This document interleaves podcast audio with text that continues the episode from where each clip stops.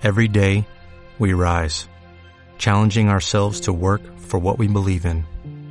At U.S. Border Patrol, protecting our borders is more than a job, it's a calling. Agents answer the call, working together to keep our country and communities safe. If you're ready for a new mission, join U.S. Border Patrol and go beyond. Learn more at cbp.gov/careers.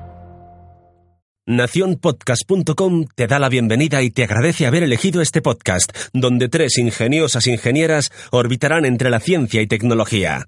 Houston, ellas son Noelia, Elisa y Elia, pilotando Ondas Mecánicas desde Radio UMH. Despegamos. UMH Podcast, el campus sonoro de la Universidad Miguel Hernández.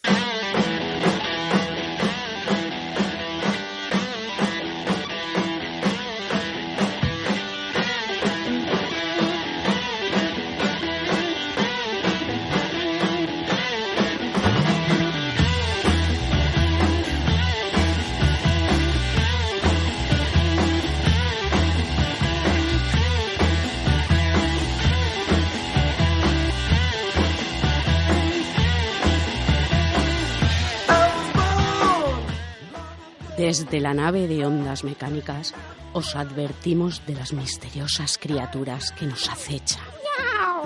En Escocia, cerca de Inverness, en las profundidades más profundas del lago Ness, se oculta Nessie, el monstruo de agua dulce. En los bosques del noroeste del Pacífico de América del Norte, Bigfoot se esconde. Mientras, oculto en las montañas del Tíbet, se encuentra su primo hermano, el Yeti. En las zonas rurales de América Central y América del Sur, el ganado está expuesto al chupacabras. Cuidado, están ahí fuera y nos pueden atacar.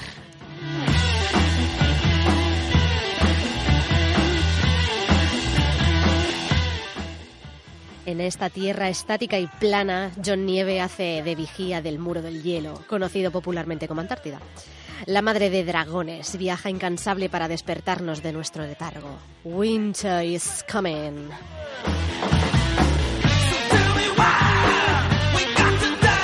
Somos Elia Camacho. y Noelia Manresa, de Ondas Mecánicas, en cabina con casco de papel de aluminio para evitar las ondas psicotrónicas electromagnéticas de control mental, Sonia Martínez.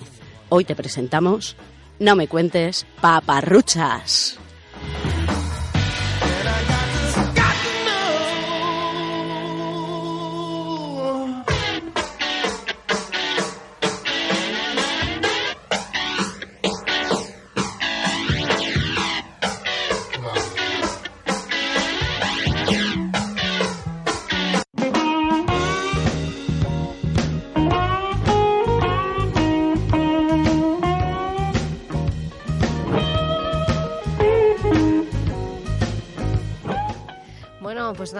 Que no, no hemos perdido la cabeza. no, de, mo- de momento no tenemos papel de aluminio ni nada de esas No, cosas. no, no, no. Oye, pero tú haces algún o hacías alguna chorrada de estas porque te lo creías antes y ya, pues, pues ves que es una...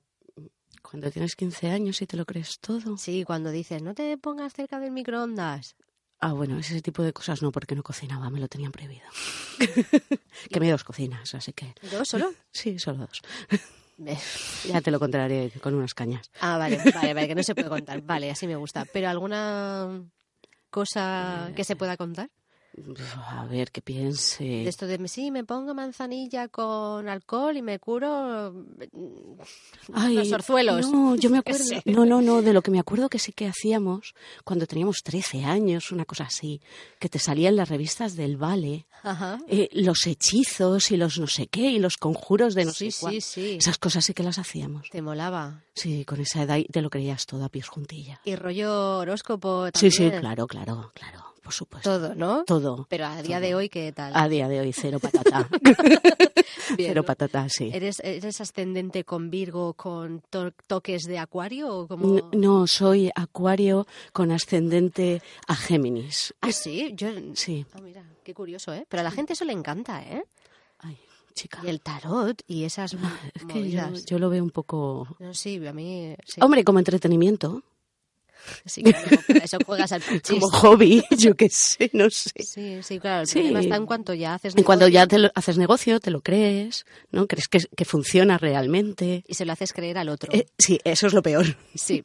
Oye, pues ahora el gobierno, en el Ministerio de Ciencia, Universidad y no sé qué cuántas cosas más, han sacado una campaña para precisamente que ¿Has- compruebes, o sea, que ¿Has para- visto la del móvil? La del móvil. ¿El anuncio del móvil? No, es buenísimo. Espera, espera, pero, Está ya, está ya, ¿eh? pero, pero, pero estamos hablando de esta, de las pseudociencias. Sí, sí, sí, sí. Ah, vale. Sí. Eh, hay una, bueno, sí, pseudociencias, porque son pseudociencias. Eh, hay una campaña ahora mismo que está ya está en televisión puesta y demás, y es buenísima porque es una tía que lleva a reparar, se le ha roto el móvil y lo lleva a reparar. Ajá. ¿no? a la tienda y el tío lo que hace es que empieza a ponerle piedras encima, le empieza a hacer "Uh, uh, uh, uh". la tía empieza a poner cara de "Mm, perdona ¿qué, qué haces pero sí sí que se va a reparar y al final la tía sale corriendo con su móvil no y luego el eslogan es eh, ¿por qué con tu salud si te la juegas? Ah, mira, pues yo en la y en cambio con el móvil y el técnico no. Ah, muy bien, muy agudo, ¿eh? Sí, sí, sí, muy, muy agudo. Me ha encantado. Muy bien. Yo en televisión no la he visto, sí que he visto, bueno, la que la que estaba rondando por las redes sociales, ¿no? Que te hace un poco, bueno, te explica cómo la esperanza de vida se ha alargado, pero con con explicación, o sea, por qué ha pasado, ¿no? Y entonces está muy bien porque lo que quiere fomentar es un poco el pensamiento crítico y, el- e- y, y sobre todo basarnos en evidencias cien- científicas para afirmar ciertas cosas. Entonces está, está muy acertada. Yo creo que estamos en unos tiempos que parece que más que para adelante vamos para atrás Sí. y creo que en esto, oye, pues debemos de, de destacarlo como algo muy positivo. Y bueno, cambio de tercio, vamos a desmitificar un poco, un poco bastante, eh, cosas. Y entonces he traído lo que te contaba al principio de, oye, ¿tú te creías eso que si te Sí, ponías sí. cerca del microondas, no? Te, no sé, te Venga, ponías cuenta, verde. cuenta.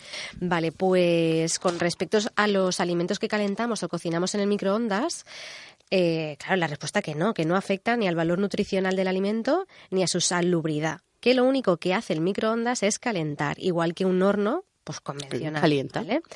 Es igual que cuando, exactamente, pues eso, calentamos en el, en el horno, debemos utilizar recipientes adecuados para cada técnica, porque eso sí, amigos, no se os ocurra poner metal en el microondas, Doy fe. Vale, porque según una, una de las cocinas que, ¿no? que, que Monoelia puede ser por eso. Pues entonces tres. tres. Bueno, eso solo fue el microondas. Cuenta como cocina. Bueno, luego nos lo tienes que contar porque yo me he quedado ya con la intríngulis. Bueno, pues con respecto a la radiación y a cómo ésta actúa sobre nuestro cuerpo, hay que tener en cuenta dos consideraciones. La primera es que los hornos microondas, ¿de acuerdo?, solo emiten radiación hacia el interior y están diseñados para que esta radiación no se escape. O sea que ya podemos estar tranquilos. Pero tanto la puerta del horno como las paredes son de materiales que reflejan la radiación hacia el interior. Y la segunda consideración... Si metes el papel al bal, ¿vale? Es Mm. cuando pega el chisporreteo y se te quema la puertecita. Sí, Sí. exacto, sí. Sí. Yo eso lo he visto en películas. Yo en vivo y en directo.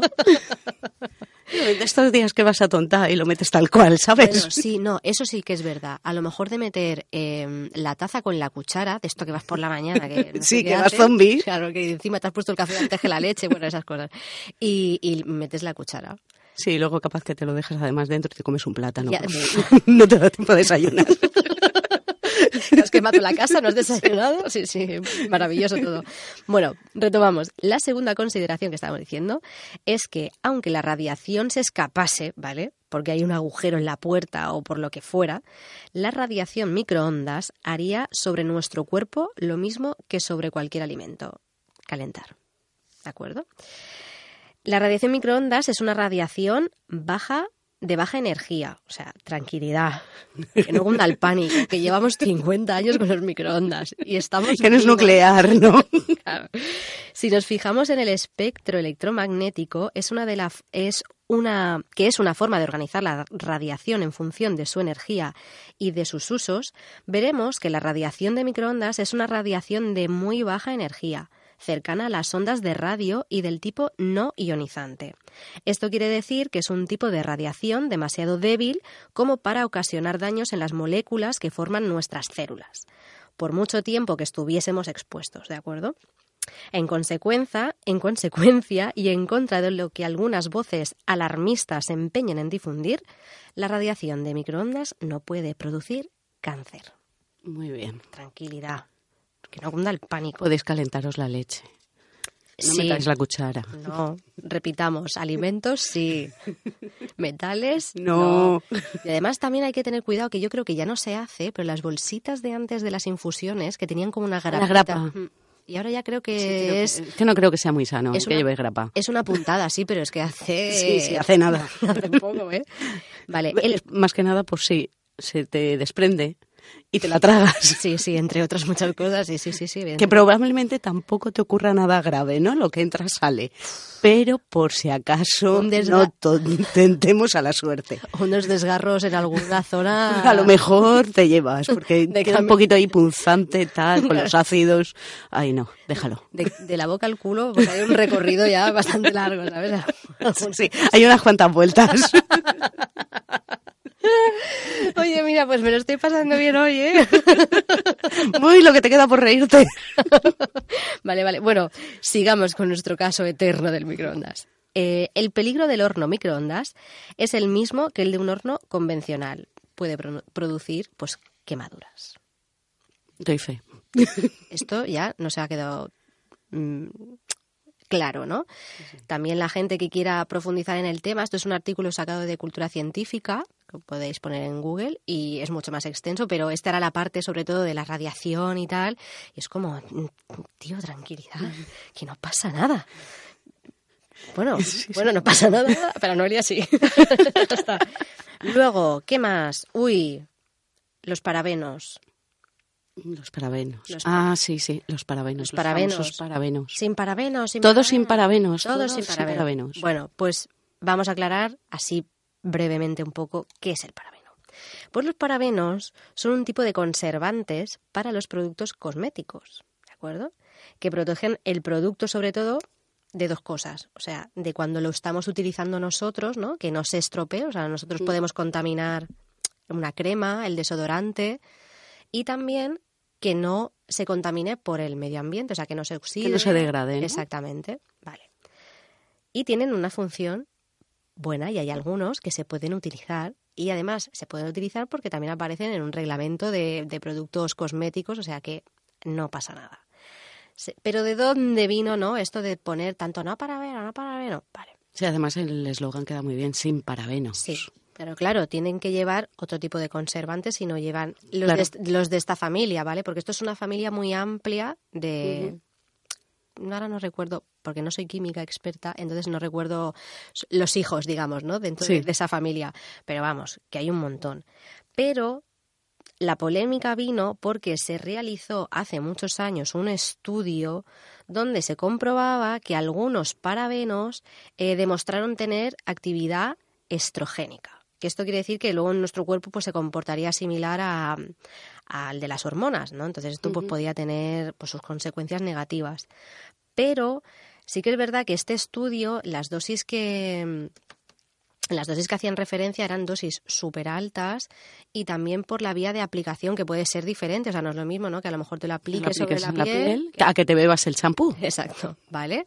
Y entonces sí que, pues, de ahí ha venido un poco el, el- el alarmismo, ¿no? Que hasta ahora, pues, se especifica. Pero sí que es verdad también, yo me, me metí en, en la página web de la OCU y ahí también hay noticias, pues, oye, que, que, que calman un poco a la sociedad porque todo lo que se pueda usar y sobre todo que pase un control de sanidad y un control de calidad mm, propio de una empresa seria y profesional, no hay que tener ningún tipo de preocupación.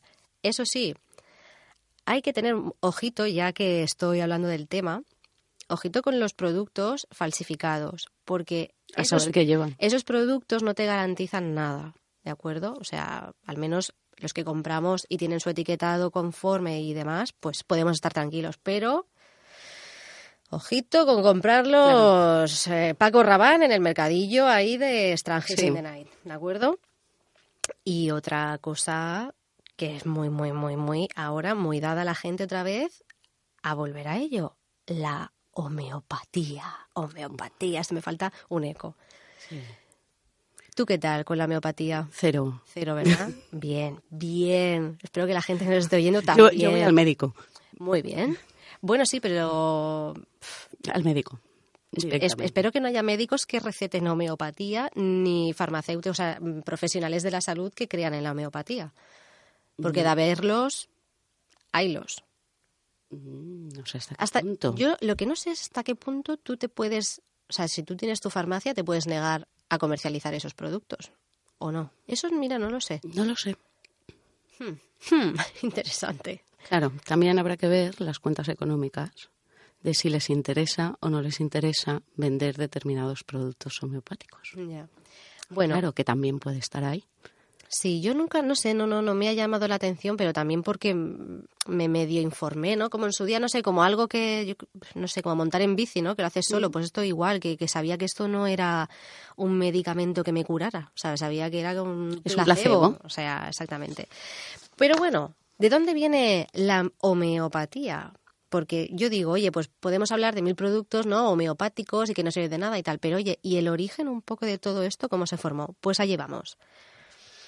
El término homeopatía tiene su origen en las ideas de Christian Frederick Samuel Ham- Ha- va servido. Sí, la verdad es que sí. Y este hombrecico, pues nada, pues era del siglo XVIII, nada más y nada menos. O sea que Bueno, ahí es entendible, ¿no? la homeopatía viene de, de lejos, ¿de acuerdo? Y era un médico alemán que afirmaba que, en su época, claro, la medicina causaba más sufrimiento que beneficio al paciente. Claro, es que a ver qué estaba valorando. Claro. Es posible que en su momento A lo mejor, claro, ahí era como, ¿te duele la mano? Pues córtatela. Bueno, a lo mejor era un poco heavy, pero no, también había- vamos a trepanar el cerebro porque vemos que tienes un problema mental y Claro. Pero tampoco iba él muy bien encaminado. ¿eh? Bueno, pues tras dejar la práctica de la medicina en el 1794, Huffman utilizó por primera vez la palabra en su trabajo Indication of the Homeopathic Employment of Medicines in Ordinary Practice. Y esto quiere decir indicaciones del empleo homeopático de medicina en la práctica ordinaria. Te ha quedado bien. Lo podría haber dicho en castellano directamente. bueno, la homeopatía clásica se define habitualmente como el sistema médico basado en el uso de cantidades diminutas, infinitesimales, vaya, de sustancias que en grandes dosis produ- producirían síntomas parecidos a los de la enfermedad que está siendo tratada. El propio médico reconocía que la idea de emplear sustancias que producen síntomas similares se le ocurrió cuando, al tomar una infusión de corteza de, chin- de cinchona, que tendría que saber a rayos, no, lo siguiente, ¿eh? porque con ese nombre no puede estar bueno. Exacto. Bueno, pues experimentó síntomas parecidos a los de la malaria, enfermedad que se trataba en aquella época precisamente mediante la corteza de cinchona, rica en quinina. Irónicamente, todo parece indicar que lo que pasó es que Hahnemann sufría de alergia a la quinina. Toma ya. Sí. Bueno, por otra dijo, parte... con esto que me siento tan mal, voy a ver si lo comercializo Espera, y le pongo un nombre bonito para que la gente lo compre y se sienta mal, no lo siguiente.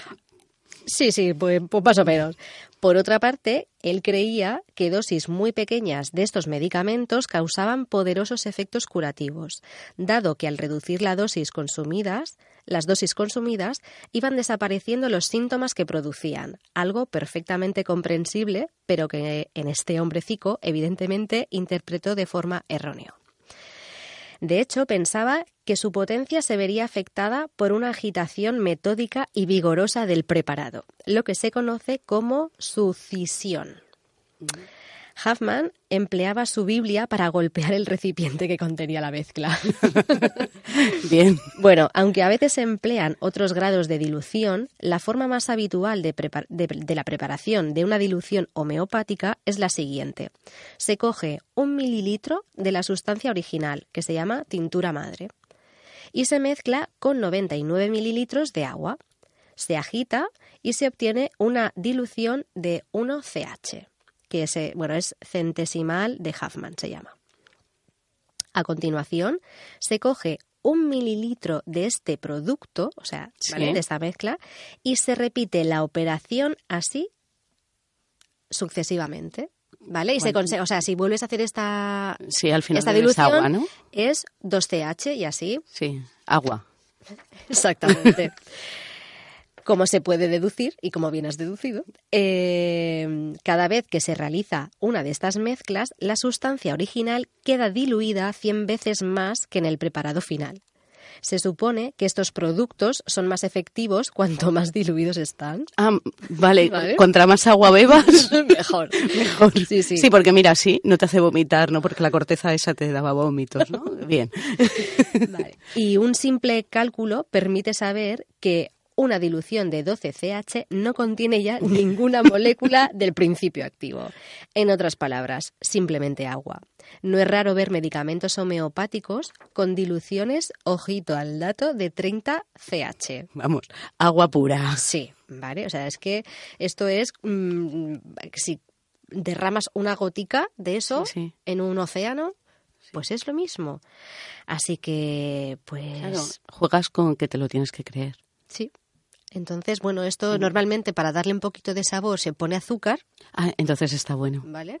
Y, y así pues se le pone una caja, se le pone Un logo bonito, un logo, una marca un nombre que rompa. y con dos pelotas de ping-pong pues te los pongo en el escaparate de la farmacia. Está bien. Y es así. O sea, la gente dirá, no, es que a mí me curó los... mm, yo qué sé. Sí, a lo mejor eh, tienes algo, algún síntoma de alguna cosilla, algún tipo de malestar, no sé. Claro. A lo mejor te viene por los nervios, Claro. por determinadas cosas. Me de voy a este tomar estilo. dos gotitas de, de las flores de Sí. las margaritas. Y, Y, no. y tú, claro, estás sugestionado con que este tipo de medicamento, entre comillas, eh, te va a funcionar y realmente es un periodo que tú estás pasando de nervios y en el momento que pasa, tu cuerpo vuelve a la normalidad y lo asocias a que has tomado esas gotitas de margarita sí, sí, sí, sí, sí, es y así. te han sentado de lujo. Y además, más tarde vamos a hablar, de por qué caemos un poco ¿no? en, en creernos estas cosas y en no, no querer tampoco, Ahí, claro. en no querer saber ni conocer el porqué de, de la homeopatía o qué es la homeopatía, ¿no? Porque yo creo que es importante conocer pues esta historia para saber que no sirve para nada. Pero es que, a ver, ¿qué es más mm, suculento mentalmente, no? ¿Creer en el príncipe azul o no? Claro, sí, sí, sí, es lo mismo. Es verdad. mismo. ¿Qué es? Que hay una magia, que tal, que mola más que, que te digan, no, es que hemos experimentado con este medicamento que además tiene estos componentes que hace esta reacción en tus células. Y dices, uff, espera, que ya me está hirviendo el cerebro. Claro, y también yo creo que es un poco responsabilidad de los divulgadores científicos profesionales, no como nosotros que somos las dos pacotillas. También hacer llegar a, a la gente, a la gente de a pie, a la ciudadanía, pues estos, ¿no? estas explicaciones que, con palabras llanas para que la gente lo entienda y al menos permitamos un poco que, que- que poco a poco se vaya abriendo la mente. Sí, Y ¿qué bueno, hace falta? Y con esta apertura de Ahora, mente. ahora te voy a contar yo la apertura de mente. Muy bien, pues nada, ahora Noelia nos cuenta lo que nos tenga que contar.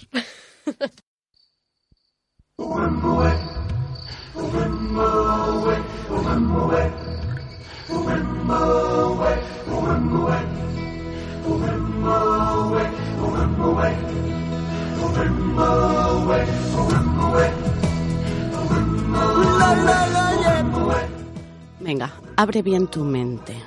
Como, ¿eso quién lo cantaba? Merche. Abre tu mente y descubrirás. Vale, ya está. Venga, que te presentamos al próximo té. bueno, pues es que mira, me he encontrado en Netflix una serie de ficción, porque no sé dónde estará catalogada, para mí es ficción total, eh, que se llama La Tierra es plana.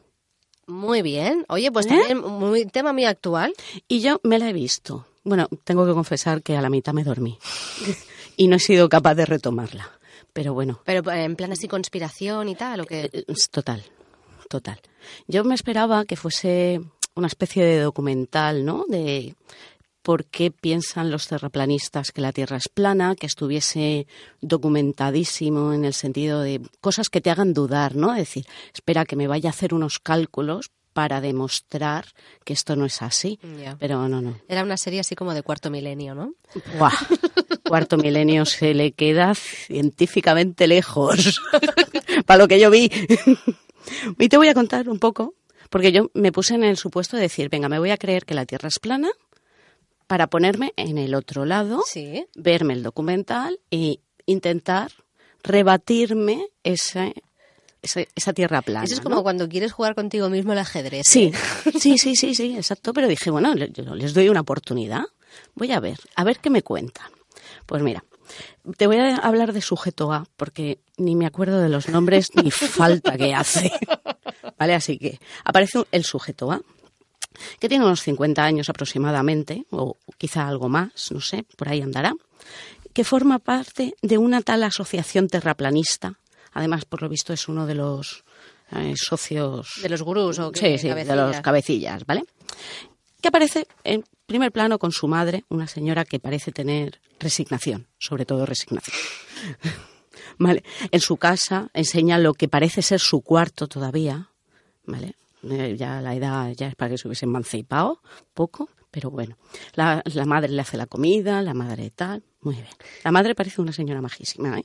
Hombre, si esto va de terraplanistas, mm, o sea, quiero, quiero decir que, que, esto, que esto viene muy bien. O sea, el argumento ya, la gente que está saliendo ya, sí, sí, sí, tiene sustancia. ya tiene caché. ¿Vale? Luego hay a la que vamos a llamar sujeto B, que es una chica muy mona, podcaster. Anda, ¿vale? mira. Sí, sí. Y que hace programas sobre el tema de tierra plana. ¿Vale? Lo que pasa que algunos terraplanistas creen que ella es de una espía de la CIA. Sí, porque se llama Patricia. Y claro, las últimas iniciales Ah. es CIA. y claro, es muy lógico, Qué ¿no? finoso, Es muy lógico. que pa- para estas cosas sí, y para creerse que lo otro no. No, no, no. Pero bueno, hay algunos que creen que es reptiliana. Así que fíjate tú cómo va el tema del documental, ¿eh? Bueno, pues nada, ellos defienden que la Tierra es plana, eh, estática, no se mueve, con un muro de, eh, de hielo, así tipo Juego de Tronos. Ajá. ¿eh? Y, y bueno, y que muchos de ellos creen que está cubierta por una cúpula. Otros no creen que esa cúpula exista. O sea que dentro de ellos mismos hay debate, si hay cúpula o no hay cúpula. ¿Vale? Y, y bueno, el sol y la luna es como si fuesen unos focos que giran así encima y se van encendiendo y se van apagando. Y, y ya está. Y la Tierra está ahí. No sé, debe de estar flotando. Porque, mira, me he visto vídeos de YouTube, me he visto eh, tweets, me he leído tweets, me he le- no he encontrado mayor explicación que lo que te estoy contando. Pero cada vez son más. Sí, pero mm, ¿son más? O es, yo qué sé, yo pienso que están como... Si ya es por tontería de decir, venga, Yo creo que está como hackeado, ¿sabes lo que te quiero decir? Que han puesto ahí un spam bueno, y pues, está lo loco, pues no sé. está lo loco y va soltando tonterías. No sé, mira, yo cuando me fui a Panamá me dijeron que tuviese cuidado con los chupacabras, ya me puedo creer todo. que la gente se crea que realmente que, que la Tierra es plana. Así que bueno, Ya, ya, ya. Claro, es que como no nos movemos en esos círculos... Mm, claro, y piensa que a lo mejor hay círculos que igual no tienen mucha Pero en mucho realidad yo, estudio, mucho tal, y es una forma de atraer a la gente. yo creo que esto al final es como un símil. Porque claro, la cabeza, ¿cómo la tienen? ¿Estos? Plana. Es plana, total. Sí, sí, sí, sí. De viene, de viene. Sí, sí, Que no les da para más. Total, total. Bueno, pues mira, te voy a decir los argumentos que daban. Eh, están en un lago y tal, y Seattle está enfrente. Dice, la Tierra es plana porque yo veo Seattle. Y por la curvatura no debería haber Seattle. ¿Vale? No analizan ni grado de curvatura, ni cotas, ni nivel de mar, ni dónde. Nada. Ni cuántos kilómetros hay de un lado. Nada. De eso cero. Te dicen, la Tierra es plana porque veo Seattle. Aplastante. Si no te lo crees con esto, no creo que ya te creas todo lo demás. Claro, sí, sí, sí. Ah, si tienes mucha fe ya, pues mira, lo mismo. Bueno, y todo lo de referente a la NASA, cuando le dicen, bueno, es que la todo es un bulo. Mm. Son actores. Eh, no existen los astronautas, jamás se ha ido a la Luna, todos son fotomontajes, eh, los telescopios nunca han tomado una fotografía. O sea, Pero son entre, claro, terraplanistas y negacionistas de todo, ¿no? Porque a lo Conspiracionistas. Mejor, no sé cómo llamarlos, porque... Yo creo que esto te lleva mm, al terraplanismo, yo creo que llegas a través del conspiracionismo. Además, en el, en el documental se deja un poco entrever, ¿no? porque empiezan a hablar de que, claro, que empiezan a pensar que nos leen la mente, que no sé qué, y que han pasado por varias, varios estados de conspiracionismo, hasta que han llegado al estado supremo, digamos, que es creer que la Tierra es plana. Tío, es que son una secta. Entonces, claro, eh, te empiezas a creer cosas mm, que todos te persiguen, que todos quieren saber qué haces, que todo un poco bueno, y, nada, incluso mm, creo que sabes que hay un youtuber español que tiene además una cantidad de visiones en sus vídeos de YouTube que le estuvo discutiendo a Pedro Duque de que la Tierra era plana, era plana y que bueno le acabo, acabo diciendo creo que algo así como que como eres un actor y todo esto lo que tú dices es mentira, pues claro, el problema es que debatirlos es muy difícil, ¿no? Porque se plantean, eh, en el vídeo se plantea, ¿no? De hecho, lo plantea la madre de este señor, que le dice, bueno, ¿cuántos científicos hay en tu asociación? ¿No? Una muy buena pregunta. Y le dice, ninguno. Y claro, la madre pone cara de, bueno, hijo.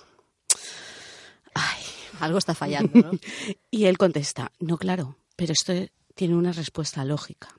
Dice, un científico ha estudiado mucho entonces está contaminado por eh, todo el sistema de tierra bola. Y al estar tan contaminado, a un científico le es imposible ver que la Tierra es plana, por esa contaminación mental que tiene a, lo largo de todos los años de estudio. Entonces, cualquier cosa que les digas no les va a valer. Porque, evidentemente, luego en un vídeo de Pero si yo, me, muy fácil al presidente o al rey o como se denominen esta gente mm, supremo, al que esté más chalado, ¿sabes? Me lo montaba en un cohete. Sí, yo también, yo también. Y ya está, mira, toma, ¿qué, puedes decirles ahora? Pues te diría, ya te digo yo lo que te iba a decir, que le habías, porque lo han comentado con los aviones, porque por lo visto muchos de ellos dicen que Australia no existe. Australia no existe, entonces cuando tú tus amigos eh, de Australia eh, son actores. Y tú, si te coges un vuelo a Australia, no vas a Australia. En realidad te llevan a otro sitio que es una zona como de platos para que tú te creas que estás en Australia. Monta un tío de estos en cohete. Te va a decir que mm, le has dado la droga X y le has generado unos recuerdos en su mente que no sé qué, no vas a poder combatirlo. Vale. Es que no vas a poder. ¿Vale? Además, eh, otro de, los vídeos que vi, eh, ya no era el documental este, eh, claro, decían que, bueno... Pero la serie es documental. Bueno, bueno es, sí, un, es, un, capítulo, es un capítulo y pico que dura, ¿vale?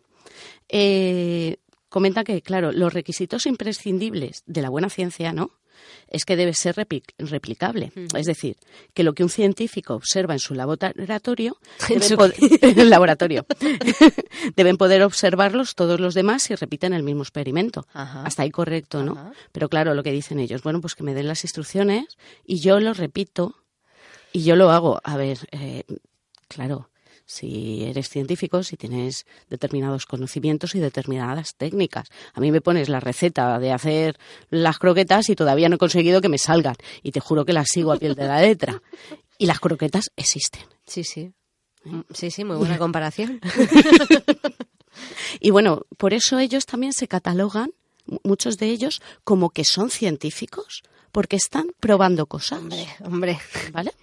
Es, que esta gente se pone todas las medallas. Verdades como puño. Claro, claro que sí. Bueno, otras de estas verdades es que ellos dicen que, claro, como Dios creó el mundo en siete días, el Big Bang no existe. Es imposible.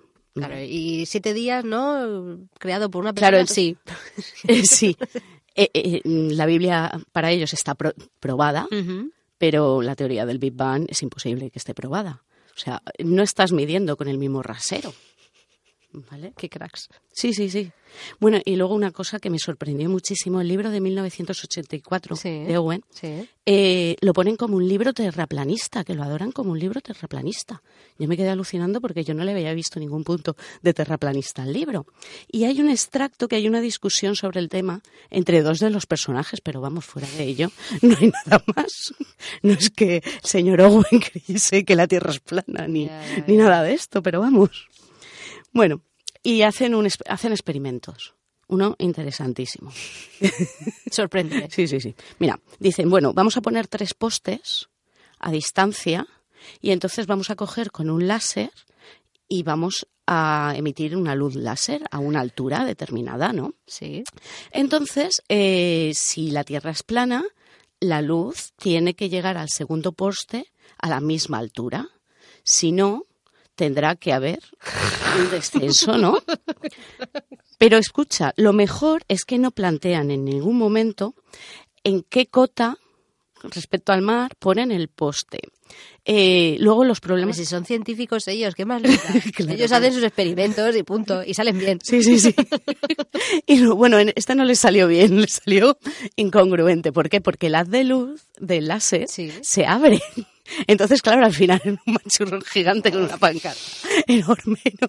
Que les hacía- Entonces dijeron, bueno, pues no podemos saberlo. Claro. Y en los eclipses, que eso ya es Ah, no, eso... otro montaje, ¿no? Es- eh, no, lo, lo dicen porque hay algún, alguna cosa en el cielo que es lo que hace que Dios. tape un poco la, Es Dios. la luna, ¿vale? Pero no nada, nada que, es- que esté rodando.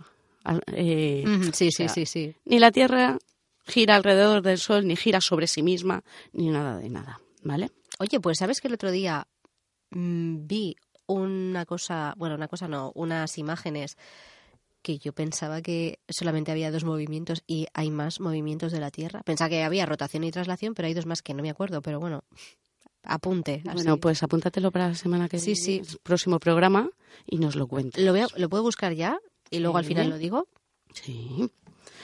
Bueno, pues nada. Eh, ah, Marte, por cierto, piensan que es redondo porque lo ven redondo. Vale, Y ya. O, Sí. sea, o sea, eso sí. eso sí. Pero a lo mejor puede ser Tierra redo- no. redondo plano. No sé. No sé, fíjate. Un redondo en 2D, ¿sabes lo que te quiero Lo que sí que es cierto es que, mira, venden maquetas de que la Tierra es plana, maquetas chulas, ¿eh? Que no sé cuánto, a cuánto las venderán, pero hacen charlas que te cuesta unos 200 dólares la charla. Así que empecemos a pensar que a lo mejor no es que la Tierra, que piensen que la Tierra es plana. Es que a lo mejor sale rentable hacer creer a algunos pobres incautos que la Tierra es plana. Equilicua, eso es como la homeopatía, pues igual. Sí. Y luego te- en la entradilla empezaba a hablar ahí de Nessie, de tal. ¿Sabes que eso tiene un nombre? Se llama criptozoología. Sí. Y la criptozoología viene del griego criptos, oculto, zos, animal, y logos, estudio, que literalmente es el estudio de los animales ocultos, que es una pseudociencia, recalcamos. Ah. ¿vale? y subcultura, que intenta probar la existencia de animales extinguidos, mitológicos o folclóricos. ¿vale? Y ahí entra Ratoncito Pérez, todo lo que te Ay, puedas encontrar. Ay, los Pérez, Pero. ¿a qué mola creer en el Ratoncito Pérez? Pues la verdad es que, mira, Papá Noel me tocó más el corazón. Escucha, o sea, esto no- lo puede... Papá- bueno, sí. Venga. Que no lo escuchen niños, spoiler. que a mí los reyes me tocaron, no, el Papá Noel no. Los reyes me tocó el corazón. Sí, sí, este programa no se lo pondré a bichito. Sí, mejor.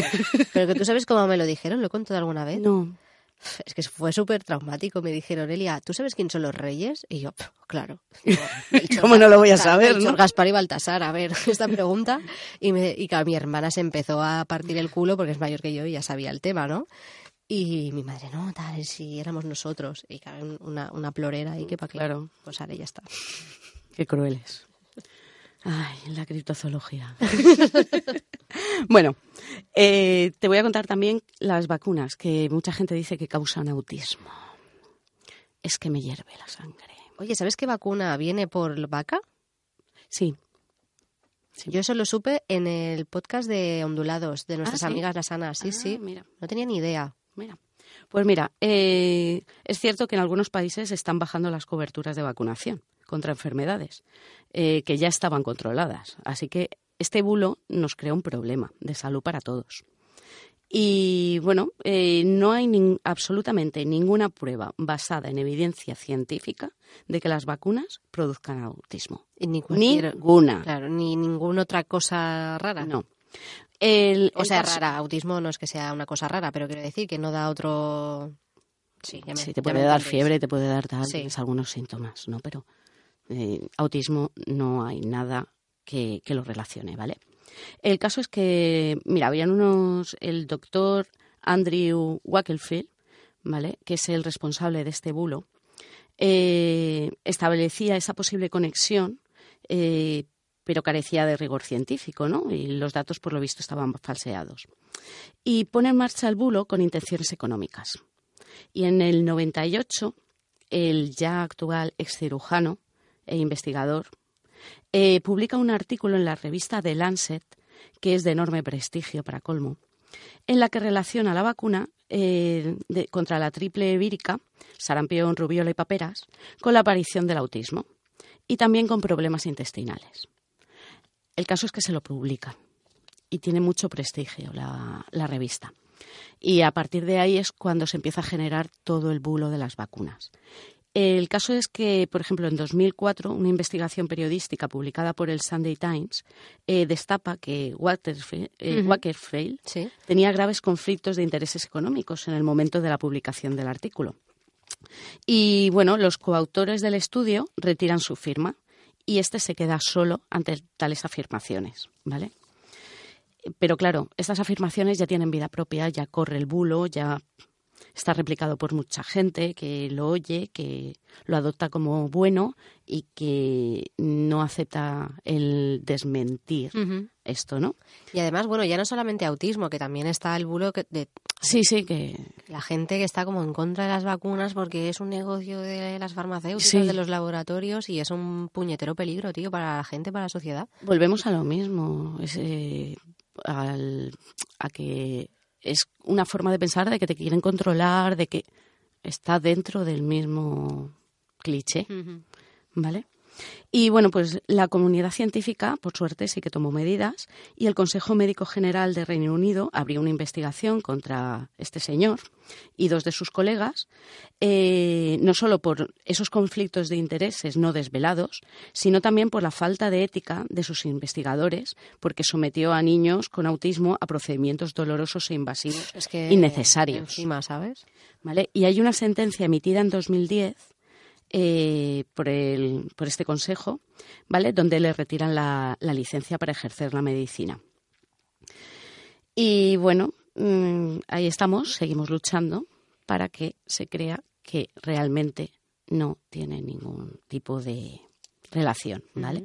Aunque, mira, eh, este, ah, bueno, te voy a contar el por qué tenía un tema económico. Este lo que quería hacer, pretendía lucrarse de ese pánico creado, ¿no?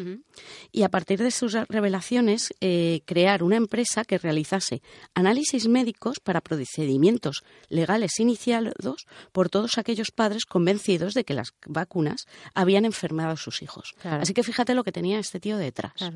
Sí, sí, dice, voy a crear este bulo, entonces toda esta gente Toda esta gente viene y yo la voy a sacar analítica, vienes al cabo de X tiempo, otra analítica, y te voy sacando el dinerico. Lo que sí que es cierto es que ha subido el número de casos de autismo en los últimos años, ¿vale?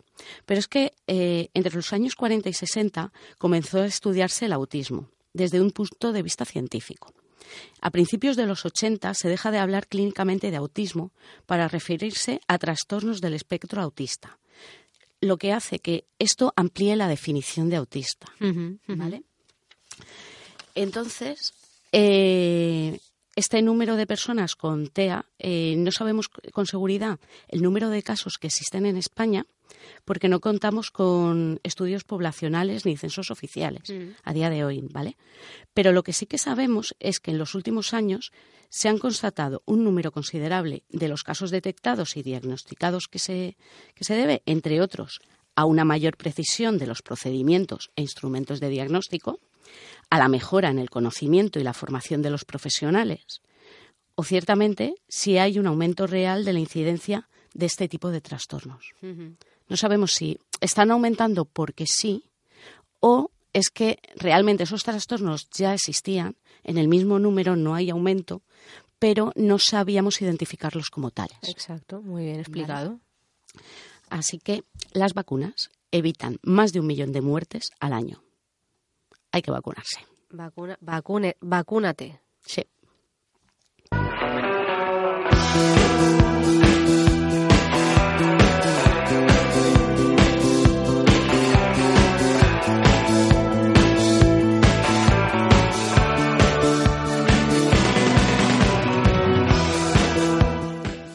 Pues mira, hablando de bulos, te voy a hablar de una página que se llama maldita.es. Muy bien, sí. Yo esa... mm, ¿A qué es buena? He consultado un montón de cosas, ¿eh? Y es, Sí, es muy buena. Sí, y necesaria. Sí, pues es un proyecto periodístico independiente y sin ánimo de lucro, cuyo fin es dotar a los ciudadanos de herramientas para que no te la cuelen. Y tiene las vertientes maldita hemeroteca, maldito bulo, maldita ciencia y maldito dato. Estas diferentes ramas Sí. monitorizan eh, el discurso político y las informaciones que circulan en redes sociales y analizan el mensaje aplicando técnicas del periodismo de datos para su verificación. Y hay un vídeo que tienen colgado que me ha encantado, que se llama Cinco claves, claves para diferenciar ciencia de pseudociencia. Y os recomiendo que lo veáis. Además, el lenguaje es súper fresco. Y luego hay otra que se llama Salud sin bulos. Y es una ci- iniciativa de la Asociación de Investigadores en Salud, el AIES, que cuenta con la colaboración de diferentes sociedades científicas, instituciones sanitarias, colectivos, profesionales dedicados a la sanidad y a la información sobre salud, y que tiene como objetivo combatir los bulos en salud de Internet y contribuir a que exista una información veraz y contrastada sobre la salud en la red. Y luego, el Centro Nacional de Inteligencia, el CNI. Ha editado la primera guía para combatir la desinformación en Internet, para que los ciudadanos sepan cómo detectar las Las noticias Fake news, Las sí. fake news, sí, sí, sí, sí. y tengan capacidades necesarias para evitar ser manipulados. Y bueno, mm, se trata de un decálogo de seguridad para usuarios. Me parece importante porque hay gente que te dice, es que lo he visto en Facebook y es verdad. Y dices, es que a ver, Ya, la gente comparte mucha basura, ¿eh? sí, se comparte muchísima basura, sobre todo en este tipo de redes sociales. Sí, pues bueno, la gente también, aparte de la página web, están las, sus redes sociales, Sí. que nosotros las seguimos, a maldita, Sí. maldita ciencia y todas sus vertientes, como Sí, dicho tienen La gente- Twitter, sí. tienen Facebook, tienen todas las redes. Además es que está muy bien porque pone la- las espinacas hervidas producen Sí. que estaban ahora en- ayer me- justo me metí y lo vi que estaba ahí en la en la primera página. Y pues eso, ¿no? Cosas que te crees que, oye, que también ponía otra que creo que era sobre el plomo, si contenían plomo los, los pintalabios, algo de esto, Ah, ¿no? sí, sí, también la vi. ¿Es verdad que esto contiene tal o esto puede afectarme en tal aspecto de mi vida? O sea, Es que empiezas a oír noticias sin base, sin fundamentos, sin nada, y se dan por ciertas. Sí, lo que pasa que también es verdad. Mm, no hay que irse a la noticia de me lo encontré de primera mano en la noticia.es. Quiero decir, Sí. que algunas webs, sabes, que ya simplemente por, por el IP que tienen es como, madre mía, esto huele a... Huele a chamusquina, Sí, sí. paparruchas. A paparrucha total. Y Sí. bueno, tenemos que contar Sí. también una cosita. Ay, es verdad. Bueno, que vamos a hacer oficialmente, ya sabe, ya sabe la gente, y si no lo sabe, lo contamos, que tenemos dos cumpleaños. Sí. Uno de cuando empezamos oficialmente y el otro cuando empezamos, o sea, como 9MH. las mecánicas, y luego nuestro otro cumple, que es el en Radio UMH.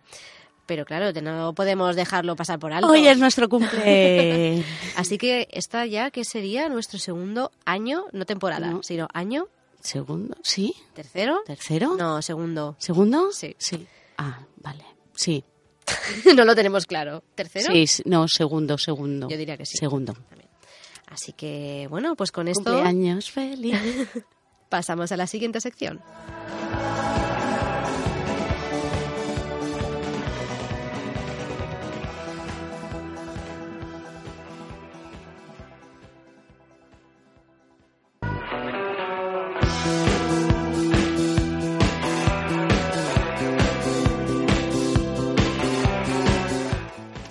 Pues también definiendo un poco, ¿no?, qué es la pseudociencia, yo también me estuve buscando y me metí en la Organización Médica Colegial de España. ¿Y qué decían de ello? Pues porque tienen un observatorio contra las pseudociencias, pseudoterapias, intrusismo y sectas sanitarias. Y se entiende una pseudociencia como una propuesta de cura de enfermedades, alivio de síntomas o mejora de salud basada en criterios sin sin, en rojo, negrita, cursiva, mayúscula 20, sin el respaldo de la evidencia disponible. Y que hay que tener en cuenta, ¿no? O sea, qué, qué cosas pues tenemos que saber. Pues una terapia que se ha mostrado eficaz en un área puede ser considerada pseudoterapia en otra. O sea, quiero decir, por ejemplo, la terapia hiperbárica con ámbito de aplicación legítimo en descompresiones es una pseudoterapia en el tratamiento del autismo, por ejemplo. Ah, claro, claro. Claro, es que me he quedado un poco así de decir, eh, a ver, que las cámaras hiperbálicas claro, ¿no? que Cristiano Ronaldo tiene una, ¿eso te acuerdas? ¿Era dopaje tecnológico? Vale, luego, una pseudoterapia puede ser un campo legítimo de estudio sin resultados concluyentes todavía, pero que, que se presenta como ya válido ante la sociedad. ¿De acuerdo? O sea, tendría que estar cerradico. Gran parte de las pseudoterapias se basan en la inmersión del paciente en un entorno relajante, donde disfrutan de una atención dedicada. El efecto placebo generado al sentirse cuidado disfraza la falta de efectividad de dichas técnicas. Si bien el efecto placebo es muy interesante de cara a su aplicación médica, la deontología deja claro que no es ético hacerlo de forma no informada. El condicionante de la mayoría de las técnicas barra terapias en la inducción al cliente de la creencia en la técnica en la técnica funciona per se, con el consecuente, consecuente riesgo de que la convierta en su primera o única elección ante un problema de salud. Claro, que a lo mejor que a ti te mimen y que te relajen te ayuda. Y mucho. Sí, te ayuda y mucho. Pero claro, no te dejes la medicación real porque... Sí. Y en esto, bueno, no voy a explicar lo que es el Reiki, ¿vale? Porque es una pseudoterapia de estas, sí. Mm, ¿vale? Además muy extendida. Muy extendida y creo que utilizada incluso en algunos hospitales. Pero te estoy poniendo ojos de plato. Sí, sí, sí, yo también. Es que lo estuve leyendo porque no me lo podía creer. Y al parecer no es para curar nada. No, a lo mejor lo de la definición de hospital habría que matizarlo igual. También, también, sí. Sí, lo cojo un poco con claro. ¿eh? pero eh, un poco la noticia venía porque no a nivel curativo de nada, sí, pero a nivel mental. Exacto, que no te cura. O sea, por ejemplo, es que creo que se hizo un estudio para la pancreatitis aguda, creo que, creo que era esa, ¿eh? Pero claro, eso no te cura nada. O sea, yo que te ponga las manos encima, ¿no? Y que mm. te zarandee, mm, no, como mucho te marea. Vale, pero creo que lo que sí hacía era un poco aliviar los síntomas del estrés, la ansiedad. Eso Calmarte el alma. Bueno, el alma, llámalo X. Yo te diría calmarte el alma. Sí, sí, ¿vale? Más relajación y tal.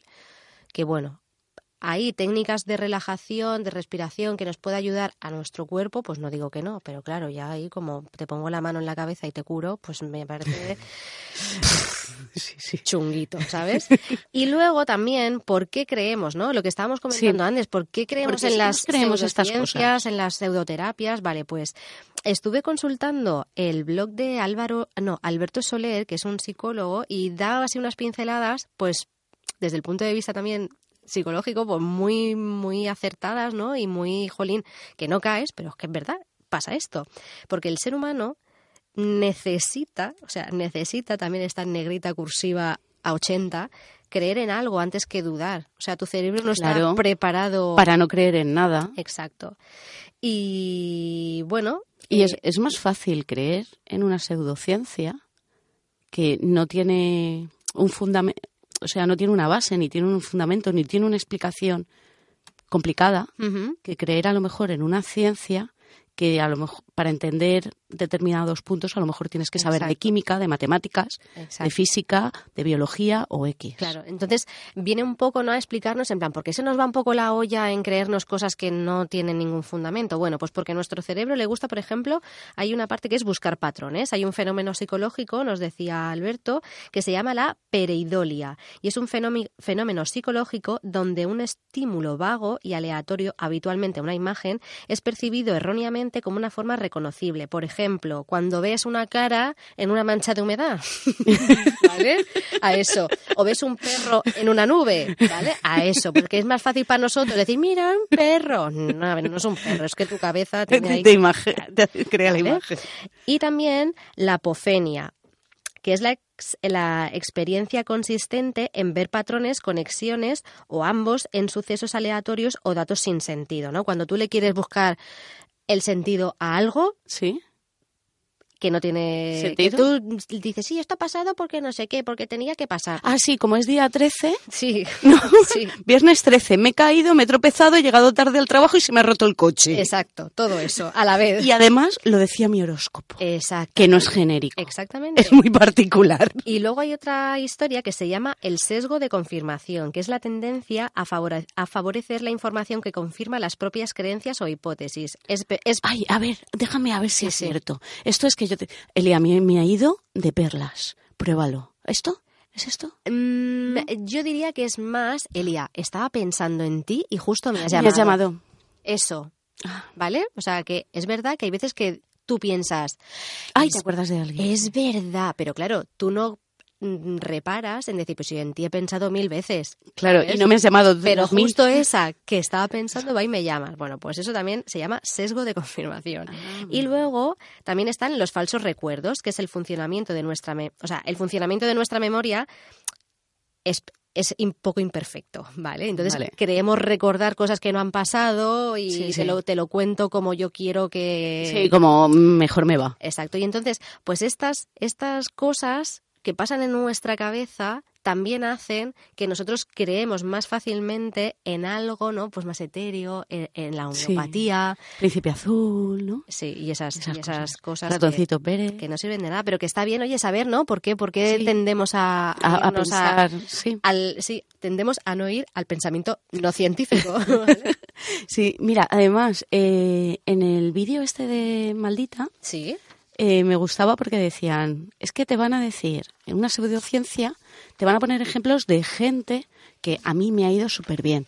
Esto me lo curó todo. Exacto. Esto tal. O sea, argumentos de gente. La ciencia no te va a dar el argumento de Pepito. Pepito, ven aquí, cuéntanos cómo te vino la operación de rodilla. Ay, fantástica. Mi cirujano es maravilloso. Sí, sí. No.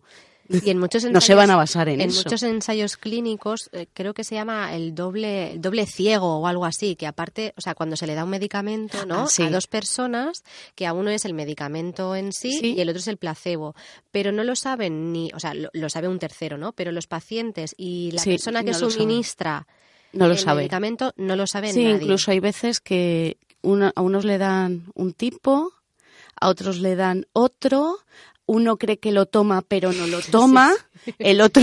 Sí, sí, sí. Claro, es que la, la cabeza también te puede jugar. No es verdad, ¿eh? El este de, mm, La ah, me has dicho que me encuentro bien y pienso que me encuentro mejor porque me lo estás dando. Sí, sí, sí. El mío es el de verdad, el del otro es el placebo, ese es el que se sigue encontrando. Es un poco... Sí, sí, va un poco por ahí, Sí, pero sí, bueno, sí. Esperemos que nadie tome nada que no esté recetado por un médico y, y en fin, sí. Y escúchame, dime. y estas cositas como cuando te sangra la nariz, Ah, ¿para dónde echa la cabeza?